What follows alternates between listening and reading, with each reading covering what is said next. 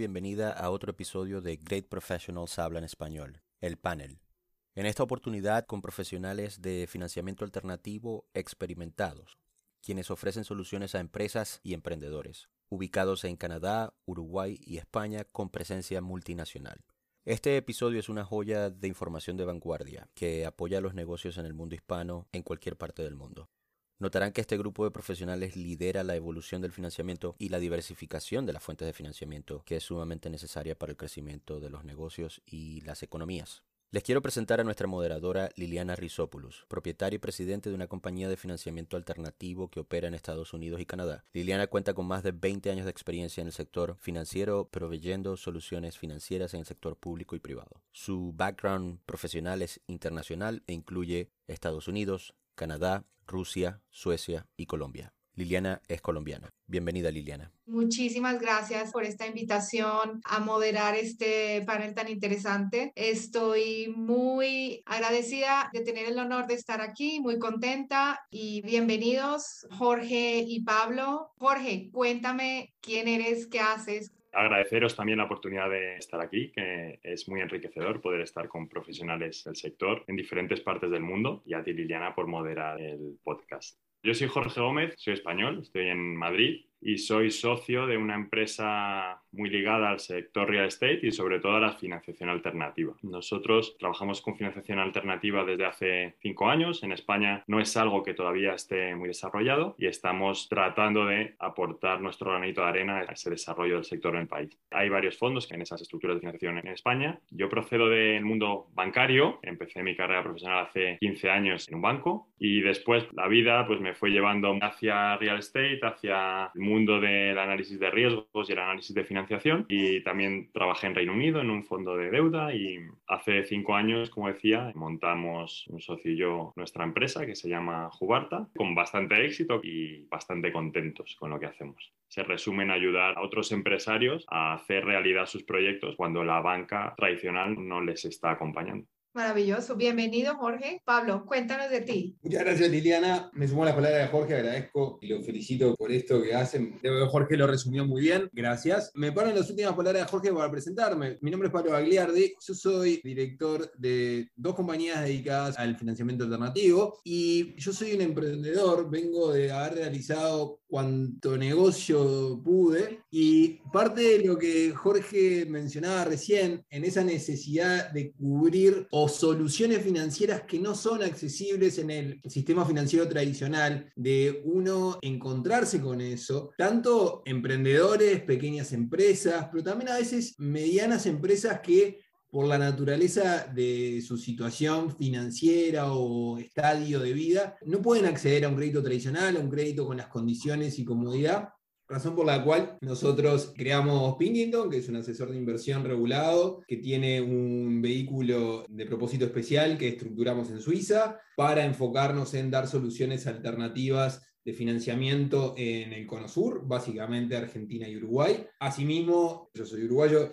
tenemos en Uruguay una empresa de financiamiento a micro y pequeñas empresas, financiamiento que nosotros hablamos, no damos préstamos, damos soluciones y a su vez el grupo tiene una empresa de tecnología que sirve a otras empresas financieras y hoy estamos presentes en Paraguay, España, México y Uruguay. Así que bueno, el mundo financiero lo he tocado por todos lados y es mi gran pasión y comparto lo que dice Jorge. El mercado está abriendo las oportunidades para que la banca tradicional, que entiendo que cada vez está más acotada en sus posibilidades, no porque no quiera, sino porque hay marcos regulatorios, hay exigencias, hace que abra una oportunidad muy importante a lo que se conoce y bien definida Jorge como la finanzas alternativa. Liliana. Quiero empezar por qué es el financiamiento alternativo, qué tipo de herramientas facilita el financiamiento alternativo para empresarios, emprendedores y demás. Vamos ahora al revés, empiezo con Pablo. Cuéntanos qué tipo de herramientas o soluciones se encuentran dentro del financiamiento alternativo.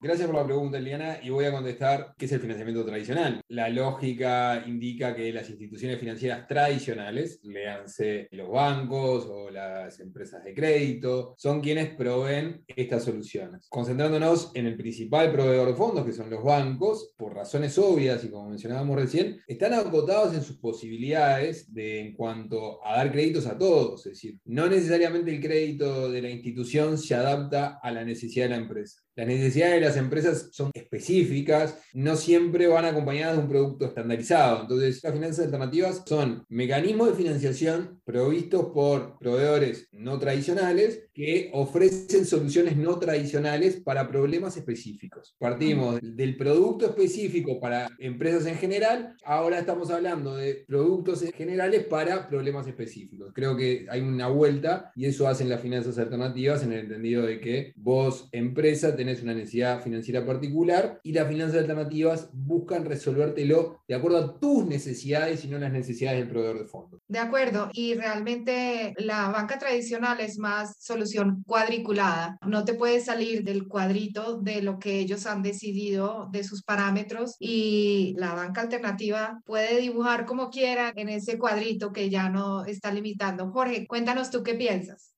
Pues al haber estado en los dos lados, puedo comparar. Y como estaba comentando Pablo, y como estabas comentando tú, Liliana, allí es todo muy cuadriculado, las soluciones muchas veces no son todo lo flexibles que podrían ser. Yo estaba habituado a la vaca tradicional española y cuando llegué a Reino Unido, eh, recuerdo en mis primeros días que decía, pero esta gente puede hacer absolutamente de todo. Yo siempre he estado muy ligado a la financiación con colateral inmobiliario, pero claro, aquí se pueden operaciones muy básicas. Una persona se compra una casa, se le financia y todo muy medido, pero allí es que a developers, a inversores, a cualquiera se le podía ofrecer una posibilidad alternativa a la banca para hacer realidad su proyecto. Acabas de hablar justamente de un tipo de producto para financiación de finca raíz, real estate. Pablo, cuéntanos tú también algunos productos que tal vez podrían empresarios o emprendedores no conocer y que serían interesantes para ellos, que ofrece la banca alternativa. Nosotros estructuramos soluciones. Creo que hoy hay vehículos de inversión que permiten acceder a financiamiento de forma diferente. Por ejemplo, nosotros ahora estamos estructurando un fondo SSG con un enfoque social, puesto sobre todo en una mezcla de rentabilidad, pero también de impacto social, con impacto de género y generador de empleo. Eso es una estructuración a medida el mercado estaba demandando, pero no estaba pudiendo financiar. ¿Por qué? Porque el análisis tradicional de riesgo les excluiría del mercado. Si yo quiero financiar a una persona que tiene un mal perfil de riesgo, se necesita algo muy especial para poder dárselo. Necesitamos alguien que esté dispuesto a asumir ese riesgo en particular, sabiendo que va a generar un impacto en esa persona, que esa persona necesita salir adelante, necesita financiarse para poder llevar mercadería a su negocio, al final del día plata va a llegar a su casa para darle de comer a su familia. También hay otras maneras de financiamiento específico que van de la mano a lo que decía Jorge, de armar productos o necesidades específicas y encontrar la forma de financiarlas. Y Jorge, cuéntanos tú acerca de otro producto. Un producto que estamos empezando a explorar y estamos haciendo nuestras primeras operaciones con este son estructuras de preferred equity o capital preferente. Uno de los principales problemas que tiene el promotor inmobiliario en España, el developer eh, en nuestro país, a raíz de la crisis económica del 2008, los bancos en España un grave problema de morosidad con los promotores porque la crisis afectó mucho al sector inmobiliario. Entonces, parece que a pesar de que hayan pasado ya más de 10 años, es un sector al que la banca no está especialmente cómodo volviendo a analizar. Todos estos promotores que están volviendo al mercado, algunos de ellos con problemas, como decía Pablo, y algunos de ellos han solucionado sus situaciones pasadas y quieren volver a entrar al mercado, pero tienen un problema de equity. Los fondos de deuda generalmente no están cubriendo el 100% del equity de un proyecto y por lo tanto estamos intentando solucionar ese problema. Y en este sentido, el preferred equity lo que nos permite es solucionar ese problema de capital que tiene para la entrada de un fondo de deuda y financiar todo el proceso de construcción de principio a fin. Está siendo una opción que creemos que de aquí a los próximos dos, tres años puede resolver situaciones que actualmente son complicadas. Interesante. Ahora quisiera cambiar un poco la conversación a un nivel más personal para hablar sobre la profesión, trabajar con soluciones financieras. Jorge, cuéntanos qué es lo que te impulsó a hacer lo que haces, cómo llegaste ahí, dónde estás hoy como todos, me imagino una mezcla de situaciones, tanto personales como profesionales, y la propia vida. Entendía que no me estaba desarrollando profesionalmente y además en el plano personal se suponía que no podíamos tener hijos. Ya ahora tenemos dos. Entonces fue cuando nos fuimos a Reino Unido y tuvimos nuestra primera hija allí. Nuestra vida dio un giro. Yo descubrí que había soluciones financieras adicionales a la banca tradicional que se podían implementar. Yo siempre he sido bastante emprendedor, como Pablo, y siempre había querido tener mi negocio. Al final, diversas situaciones te van llevando a donde estás hoy, un cruce de situaciones profesionales y personales curiosas o diferentes que te hacen tomar decisiones feliz. Totalmente de acuerdo, porque en mi caso fue igual, es una combinación entre lo que te gusta y las oportunidades que se te van presentando y cómo vas navegando esas situaciones que vienen y tú vas profilando y poniendo tu carrera de acuerdo a lo que tú quieres basado en esas oportunidades. Cuéntanos, Pablo, ¿cómo es tu historia? ¿Cómo llegaste hasta donde estás ahora? La verdad es que he llegado con una combinación de dos elementos, necesidad y gusto.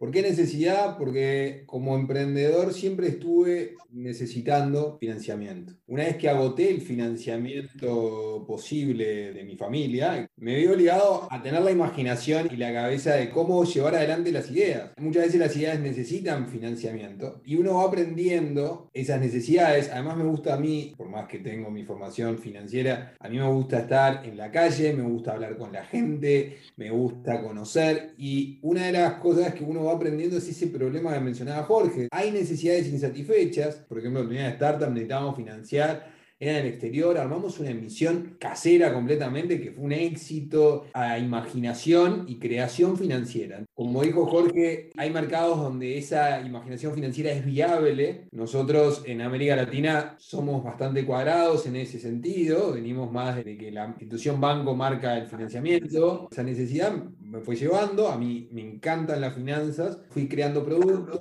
y a partir de ahí creciendo y escalando, financiando nuevos emprendimientos, a partir de nuevos emprendimientos entendiendo cada vez más a la industria y también entendiendo y teniendo mucha empatía con los bancos. Entendiendo el sistema financiero es que uno va viendo oportunidades, como mencionaba Jorge, atacar esas oportunidades y ver el nicho fue un poco lo que me llevó hasta acá.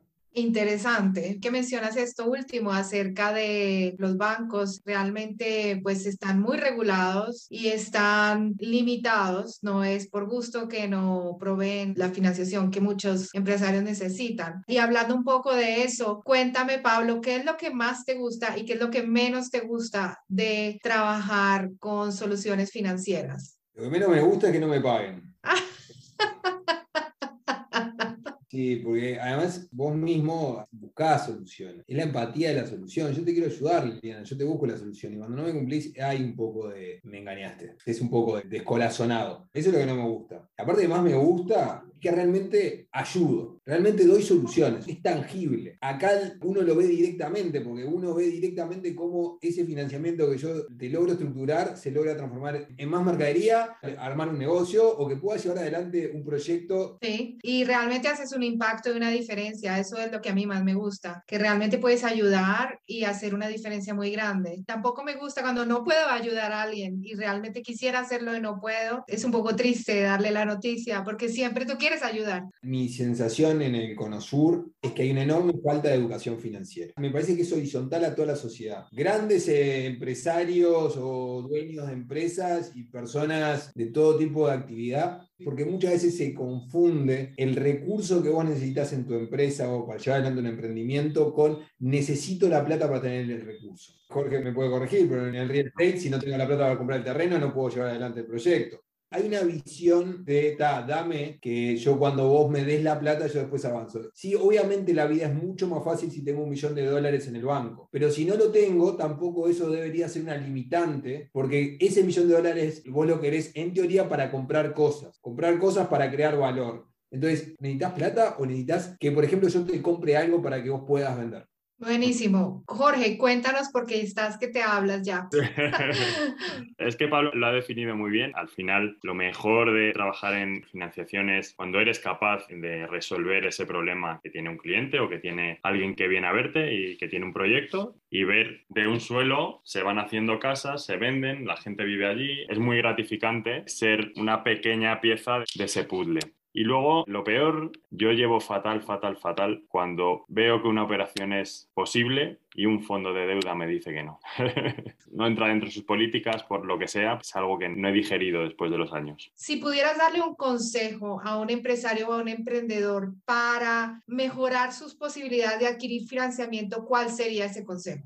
Depende del tipo de emprendedor, obviamente, pero en general lo que yo he visto es que la gente tiene tendencia a descuidar sus balances o sus cuentas anuales. Es muy importante a la hora de presentarte ante un posible financiador. Las cuentas anuales de un empresario es la manera de presentarse aseado y guapo y decir, hola, este soy yo y vengo a pedirte dinero, pero mi manera de pedírtelo es con mis cuentas anuales. Esa necesidad de que la gente tenga cuidado al armar, al formar sus balances a cierre de año, hay pequeños ajustes que se pueden hacer que pueden pasar de una situación no tan buena a una bastante aseada de cara a un posible financiador. Interesante. Una buena presentación y conocimiento de los estados financieros y del flujo de cajas, súper importante. Cuéntanos, Pablo, ¿cuál sería tu consejo?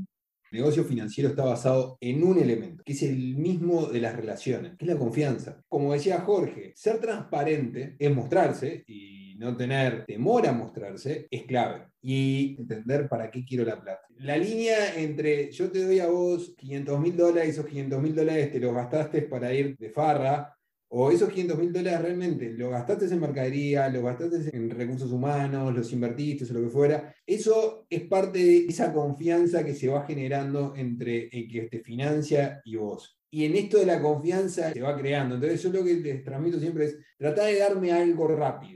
Tratá de no decirme, está, dame un millón de dólares para dentro de 20 años, entonces yo me siento a esperar que durante 20 años te portes bien, en 20 años te llamo. No, yo después te voy a dar a 20 años. Vamos a pasar los primeros 5 de a poquito porque antes de casarme preferiría conocernos mejor. Esa construcción de confianza me parece que es el elemento que todos deberían de entender del sistema financiero, que no es una cuestión de que hay buenos y malos, de que me querés, no me querés, sino que estos son procesos y son procesos de construcción. Cuéntanos, Jorge. Es muy importante esa relación de confianza y el para qué quieren ese dinero. Hay un problema que a mí se me plantea a veces que no saben cómo te lo van a devolver. No sé si a vosotros, desde el punto de vista financiador absoluto, os pasa cuánto de importante creéis que es ese punto. Necesito el dinero para hacer esto y te lo voy a devolver de esta otra manera. Esas dos patas principales para presentar a un financiador, no todo el mundo lo tiene tan claro pues si no saben cómo lo van a devolver, ahí está la primera razón para decir que no. Tienen que tenerlo muy claro y yo también lo tengo que tener muy claro para poderlo prestar. No sé, tú, Pablo, cuéntame, ¿qué opinas? Parte de la magia de quienes estamos de este lado es lograr visualizar eso o identificar la mentira, llamémosle. Yo necesito tener por lo menos información suficiente para comprender cómo es que me vas a pagar. Y esto va de la mano, Liliana, dónde está el límite entre todo lo que hay que pedirle. Y a veces con esto uno tiene que pedir mucha información de entrada y eso a veces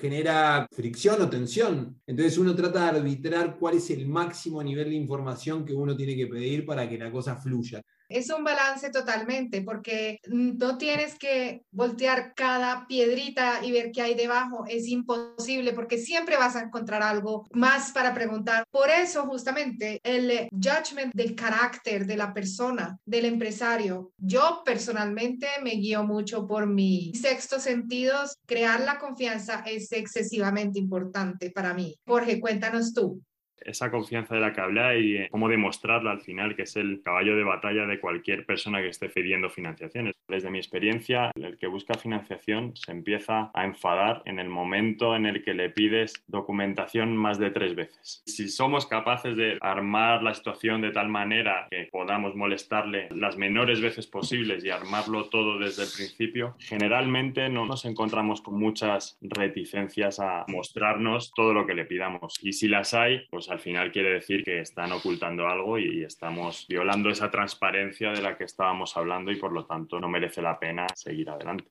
Pablo, cuéntanos. El tema del crédito al consumo es bastante simple, esto que decía Jorge. Te van pidiendo un poquito de información, voy validando, tengo que validarme en buros de crédito, vengo, pasás, no pasás. En el caso del financiamiento de micro, pequeñas, medianas empresas, emprendedores, ¿cómo se escala el sexto sentido de Liliana? ¿Cómo se parametriza esa solicitud de información de forma de que vos lo puedas escalar el negocio sin necesidad de que tenga el conocimiento de Jorge y la experiencia de Liliana. ¿Cómo se lo imaginan? Jorge, cuéntanos. Al final creo que por eso hay personas detrás en el análisis de riesgos, el automatizar o escalar ese proceso de solicitud de documentación para demostrar que esa persona es apta para un crédito es muy complicado de automatizar. Nosotros estamos más habituados a hacer operaciones corporativas y es muy importante el pálpito personal que te da la persona, cómo se desenvuelven a la hora de comentar con ellos su business plan, cuánto de transparente parece todo. Es decir, me parece complicado automatizar y escalar ese proceso, si bien todos conocemos que hay un pack de documentación que pides al principio, tratamos de automatizar todo al máximo posible y crear las mayores sinergias posibles y optimizar el proceso al máximo, pero yo creo que nunca se podrá convertir en un proceso completamente automático, aunque hay plataformas que utilizan inteligencia artificial para valorar riesgos y los credit scoring, no sé yo hasta qué punto eso se podrá en algún momento automatizar.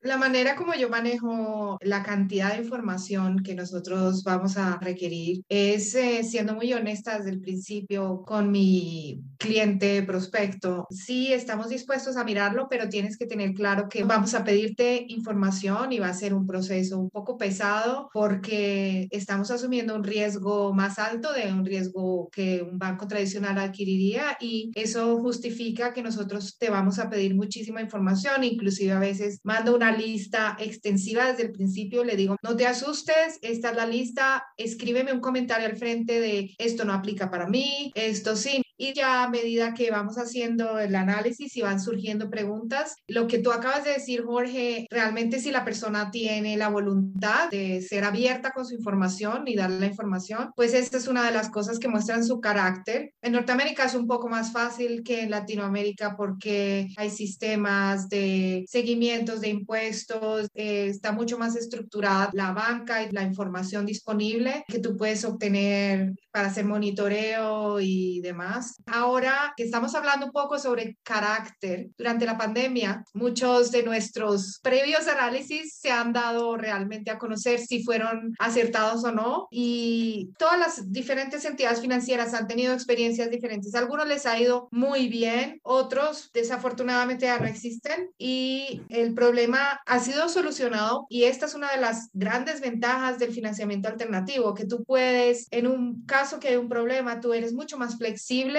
puedes encontrar soluciones creativas, lo que la banca tradicional a veces no te permite. Te pregunto, Pablo, ¿cuál es tu experiencia con COVID? ¿Cómo ha afectado tu negocio? Y cuéntanos cómo ha sido tu experiencia. Lo primero es que a nosotros no fue bien. Hubiera preferido que no sucediera lo que sucedió. Quiero dejar esto sentado, pero no fue bien. Pero ¿por qué no fue bien? Porque hubo una necesidad, sobre todo el miedo. Marzo 2020, donde la incertidumbre fue absoluta, nadie sabía nada y no sabíamos si íbamos a superar el verano europeo. Y como la industria financiera es como que se mueve por emociones, el empresario también, el empresario guardó los pesos, puso pausa, tuvo que pensar en qué iba a suceder, los empresarios tuvieron un freno y después para poder rearmarse necesitaron apoyo. Ahí sí quedó muy claro lo que vos mencionabas recién, que se paró la paja del trigo, quienes no estaban diciendo la verdad, quienes no estaban siendo honestos, la pandemia los destapó, quienes realmente tenían vocación, a pesar de los problemas, también la pandemia los resaltó. Muy cierto. Jorge, cuéntanos, ¿cuál ha sido tu experiencia? Porque en Europa ha sido muy distinto de, de, lo que ha sido aquí en América. Fueron momentos extraños. Como decía Pablo, hubo un momento de incertidumbre total, de tener varias operaciones para firmar el martes siguiente a que se decretara el estado de alarma en España y se cerrara todo y nadie sabía qué hacer. Si se podían firmar, si iba a haber servicios. Sí que hubo unos meses de completa desorientación de la gente y de los empresarios, pero para mí, visto hoy, en la industria financiera ha tenido un impacto positivo. Todos han hecho el esfuerzo para mejorar sus procesos, tanto de análisis, tanto de contestación al cliente. Han tomado ventaja de esta situación de debilidad para mejorar su gestión del portfolio y monitorizar mejor sus operaciones. Se verá en el medio corto plazo, redundará en un mayor apetito de riesgo porque todo está más controlado. La crisis del COVID ha obligado a los financiadores y a todos los que participamos de este sector a ser muy cuidadosos con nuestros análisis, a ser muy cuidadosos con el portfolio, la gestión del portfolio y eso acabará redundando en el cliente en un quizá mayor apetito de riesgo, quizá en mejores tipos de interés, mejores condiciones económicas. Empiezo a pensar que puede ser algo que a la larga no sea tan negativo desde el punto de vista operativo. Pablo, cuéntanos, ¿Cuál es la visión que ustedes tienen sobre quienes financian, que vuelcan recursos para el financiamiento alternativo? ¿Qué es lo que entienden o creen ustedes que más valoran? Yo creo que todos hemos notado es la importancia de la diversificación y es un balance entre rentabilidad y riesgo. El caso de Norteamérica ha sido muy especial, específicamente en Canadá, porque el gobierno ha salido a emitir muchos recursos y ayudar a empresas y ha habido una gran liquidez en el mercado mercado, cosa que ha creado cualquier cantidad de reacciones en el mercado financiero. También hay una sed porque las tasas de interés están en el piso y todos están afuera tratando de ver cómo pueden hacer que su dinero rinda mejor. Entonces hay una sed de buenos retornos. Cualquier cosa es mejor que lo que el mercado financiero tradicional ofrece y eso tal vez ha opacado un poco el miedo al riesgo. Es un fenómeno muy raro en Canadá. Jorge, cuéntanos qué opinas haría una división en dos. Para nosotros, el inversor que tiene un ticket máximo de inversión de unos 2, 3 millones, a pesar de estar preocupados por la rentabilidad, ¿cuánto riesgo van a asumir y qué servicio le puedes ofrecer tú después de haber firmado el préstamo? ¿Qué pasa si hay problemas? ¿Tú me asistes, no me asistes? ¿Cuáles son las palancas de recuperación que tenemos? Y después está el institucional que es capaz de canalizar 100 millones de euros para que prestes, que sí que es verdad que está más preocupado de quién va a gestionar ese dinero y sobre todo, como decía Liliana, de cuánta rentabilidad y qué multiplicador voy a obtener de mi dinero en cada una de las operaciones ya para terminar nuestra conversación, que está súper interesante, los quiero invitar a un desafío en el cual quisiera que ustedes pensaran, cada uno de los panelistas que está aquí, en tres acciones que podríamos tomar como comunidad de profesionales para consolidar el financiamiento alternativo en el mundo hispano como una nueva manera de hacer negocios. Jorge y Pablo, muchísimo gusto conocerlos. Seguimos para el desafío. Muchas gracias. Muchas gracias por escuchar este episodio de Great Professionals Hablan Español. Y no te pierdas el siguiente episodio. Recuerda escuchar los episodios anteriores que están disponibles en Spotify, iTunes, Google Podcast y en nuestra página greatbroshablan.com.